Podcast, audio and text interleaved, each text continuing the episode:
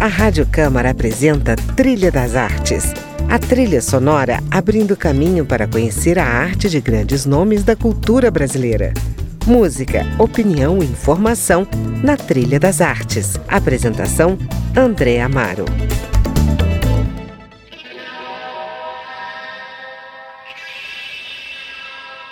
Olá, está começando mais um Trilha das Artes e hoje vamos falar de curadoria e outras questões das artes visuais. Eu estou aqui com a pesquisadora, curadora independente, crítica de arte e arte educadora Renata Zambuja, um bicho curioso, como ela mesma se denomina. A convite do ITS, Instituto do Terceiro Setor, Renata escreveu o livro Entre Poéticas e Políticas sobre as artes visuais em Brasília. Também escreveu diversos artigos para revistas e inúmeros textos para catálogos de exposições. Além disso, pesquisou a obra de Cildo Meirelles durante seu mestrado em Nova York e atualmente no doutorado desenvolve uma pesquisa sobre residências artísticas e produção de conhecimento. Nós vamos saber daqui a pouco o que vem a ser isso. Bom, durante a entrevista vamos ouvir a sua seleção musical. Bom, Renata, Vamos devagar então nas, nas músicas que você escolheu para o programa. Vamos. Que aliás, nós tivemos que fazer uma curadoria. É, faz parte da, da, do bicho curioso. O bicho curioso é assim. Fizemos uma curadoria das 30 músicas que a, que a Renata nos apresentou. Então nós escolhemos aqui The Pretenders, Hollywood Perfume. Eu adoro a Chrissy Hynde, né? Eu sou apaixonada por essa sujeita e pelo grupo, né? Uhum. E assim, eu, eu lembro dessa essa música me marcou muito um show que eu fui ver em Nova York. Eu tava e que todo mundo vendo, né? Já, eu acho que já estava cansado de ver os Pretenders, era um teatrinho pequenininho assim, uhum. e a gente estava no balcone que é lá em cima. E a música fala de balcone. Na, na, na, na balcone. Uhum. Na, na, na, na, E a gente lá se mexendo. A gente, eu e, e as pessoas estavam comigo.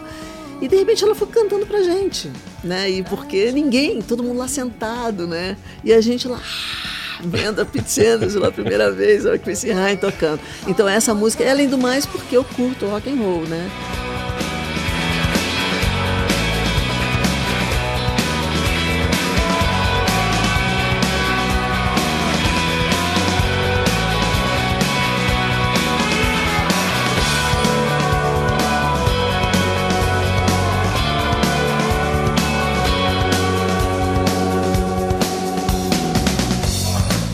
Renata, vamos começar falando então do seu doutorado. Em que consiste exatamente a sua pesquisa? Então, eu comecei a investigar residência, que é uma coisa nova para mim. Eu sou super curiosa, né? já era para eu estar tá fazendo outras coisas, tipo, né, tricotando, sei lá. mas eu tá não dou conta. Ainda. Não, mas assim, pô, tricôzinho até que é massa tal, mas eu não tenho. É, eu, eu, fico, eu sou curiosa, então as coisas vão acontecendo na minha vida e eu vou pegando para ver qual é. E a, e a residência foi isso. Uhum. Então eu escrevi um livro, né, sobre artes visuais em Brasília, e a partir dessa escrita eu recebi um convite é, do, do, Eduardo Cabral para é, trabalhar instaurando esse projeto de residência em Olhos d'Água. Uhum. E aí as pessoas vão me chamando de curadora. Né? Eu não tive escola de curadoria. Uhum. Assim, na, na, época que eu comecei a fazer curadoria, a gente não tinha os cursos como agora a gente tem. Uhum. Então eu fui fazendo meio que na, na intuição, uhum. pegando os conhecimentos de história da arte, né? Uhum. Que foi quando eu estudei o Cildo, quando eu fui estudar e tal. E, e aí eu me vi curadora em residência. Falei, ora, o que, que é isso, curadora em residência? Comecei a perceber que a residência ela não tem, ela não é como uma curadoria de uma exposição que visa a, a, a a exposição, né? Então assim você vai para a exposição, você você dá visa a visibilidade da obra. Na residência você está trabalhando com alguma coisa que ainda não existe, uhum. porque os artistas estão fazendo. Então, se existe curadoria nesses espaços, como é que ela ela funciona? E aí eu comecei a, a repensar essas coisas e agora eu entendo a residência como um dispositivo para pensar o processo, a produção de conhecimento da curadoria que é uma produção intelectual, que também ela é um work in progress. Ela não é só avaliativa, ela é um processo de acompanhamento E de subsídio ao artista. Né? Isso. Né? Subsídio intelectual ao artista. É, né? é um processo de formação. Uhum. Então, assim, mas como é que isso, como é que esse aprendizado da residência pode se tornar esse dispositivo para eu, eu pensar a curadoria? Ou seja, não pensar a curadoria como algo que já está pronto, a partir de obras já realizadas. Mas pensar que a curadoria é alguma coisa que muitas vezes as pessoas não conseguem entender porque ela não está visível. Uhum. Né? Ela é imaterial, vamos dizer assim. Ela tem o texto, tem o trabalho de diálogo e mediação com os artistas ou com o artista, com a instituição cultural, porque no Brasil o curador também é coordenador, às vezes é produtor, às vezes é muitas uhum. outras coisas. Mas aonde fica o curador? Então você ouve muitas vezes, ah, curador, para que curador, né? Uhum. Mas na verdade o curador está ali, ele está ali o tempo inteiro presente. No meu entendimento, pelo menos o meu trabalho é assim.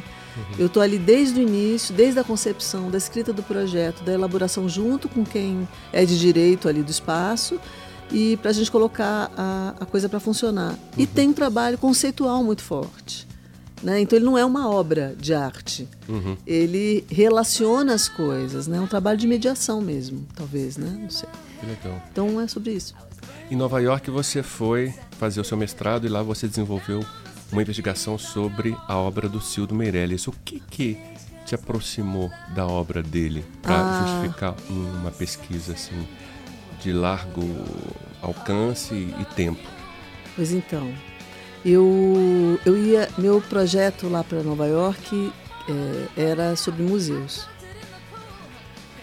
É, porque a gente não tinha, né? Na verdade, o, o departamento, eu, eu, me formei, fiz a graduação no departamento do Instituto de Artes, né? Uhum. No departamento de artes visuais. Mas a, havia naquele momento, se voltava muito para a questão do ateliê. E eu pintava e tudo mais. Mas eu sempre gostei muito de ler. Uhum. E, e eu não encontrava muito ali, porque a gente não tinha, porque a história era outra. Não era trabalhar com história da arte ou teoria da arte, né? Era trabalhar com ateliê com a produção de arte PC, né? E aí quando eu fui para Nova York, eu fui para estudar é, pintura, depois eu fui para ver qual era a questão do museu, porque afinal de contas Nova York é cheio de museus. Mas nesse meio tempo, é, eu que eu estava nessa pesquisa, eu me deparei com uma obra do Cildo chamada Missão Missões. E eu fiquei muito impactada, assim, com aquele ambiente, com aquela obra e porque eu tenho um pezinho lá na, no estudo da relação entre arte e política, como uma questão mais ampla, tá? Assim, uhum. que, que, é pensar arte nesse contexto. E aí o Cildo é um sujeito também é, que pensa muito isso, né? Pensa a obra como esse dado de investigação da realidade, né? Uhum. E aí isso me interessou. Uhum. E eu queria saber mais sobre ele. Então, na verdade, é, foi para entender melhor o Cildo. Então, eu falei, eu acho que se eu vou ficar dois anos escrevendo sobre alguma coisa, eu quero escrever sobre alguma coisa que eu ainda não sei. Uhum. E que eu fiquei curiosa em saber em razão de uma obra. Uhum. E aí, a partir daí, eu fiz essa investigação, que foi muito bacana. E o Cildo Meirelles, assim, eu tive maior sorte, porque é um artista super aberto, uma pessoa bacana demais, assim me recebeu super bem, me deu várias informações e tal. E a partir daí, bom, foi assim que aconteceu, escrevi, pronto, foi isso. Maravilha.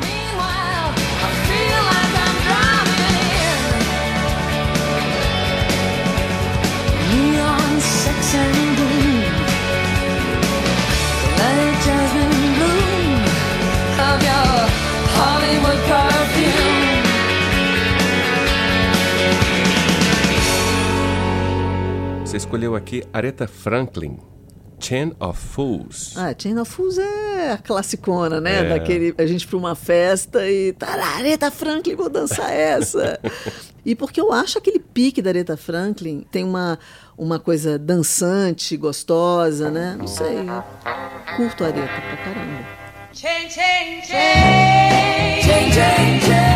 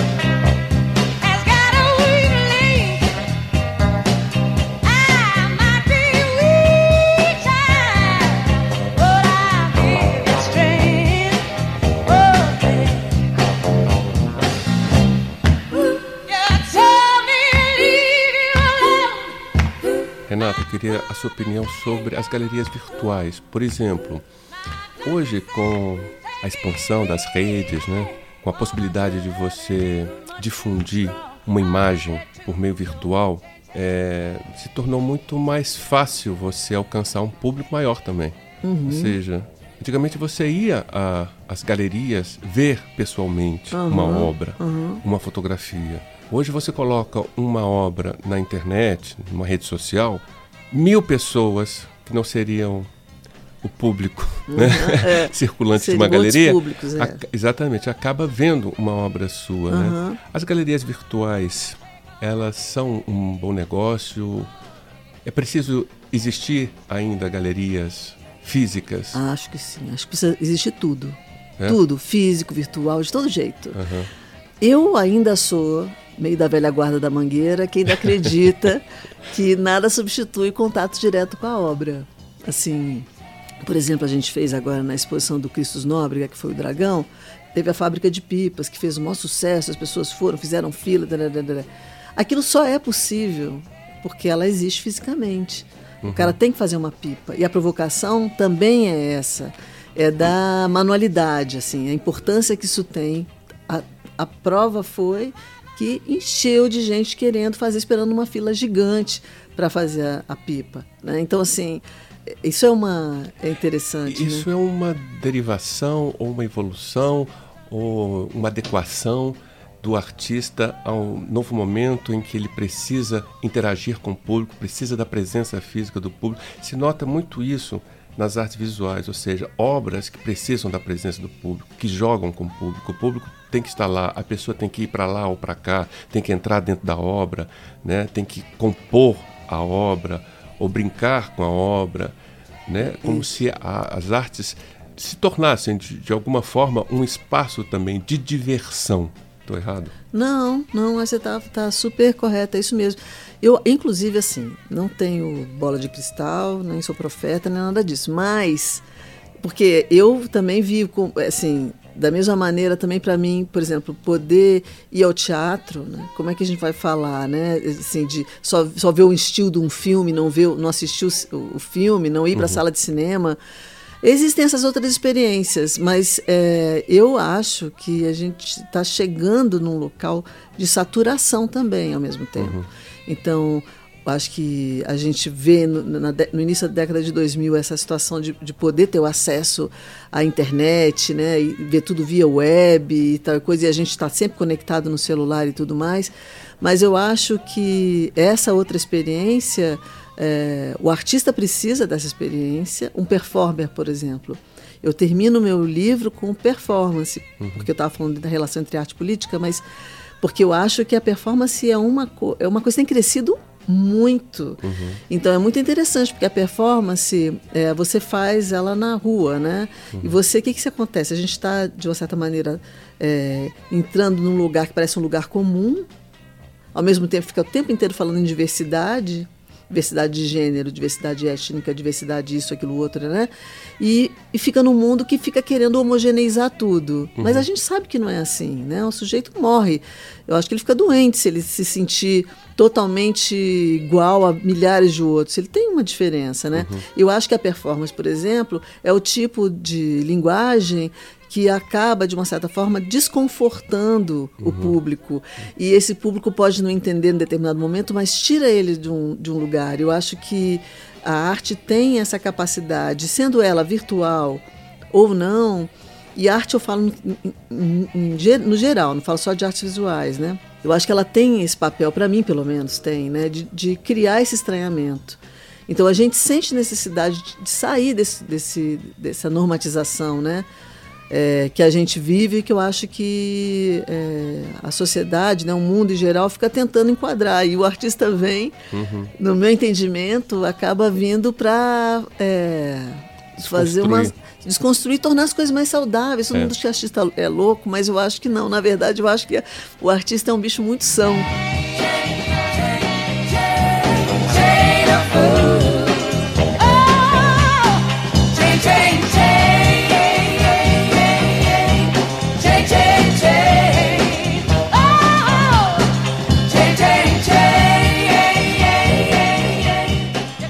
Renata, vamos terminar esse bloco com outra música animada? Breezy Blocks, com a banda Alto J. É, ela tem essa animaçãozinha, mas ela tem lá um quê de, né, de alguma coisa não tão um rock and roll mais pop, mas ao mesmo tempo, não sei, ele tem uma coisa muito especial que eu gosto, melodicamente uhum. falando. Então, adoro o som deles, adoro. She may contain the urge to run away, but hold her down with soggy clothes and breeze blocks. In your fever, scream me again. Never kisses, or do you ever send a full stop? Do you know where the muffins go? They go along to take your honey. Way down how we build our breakfast down and say, My love, my love,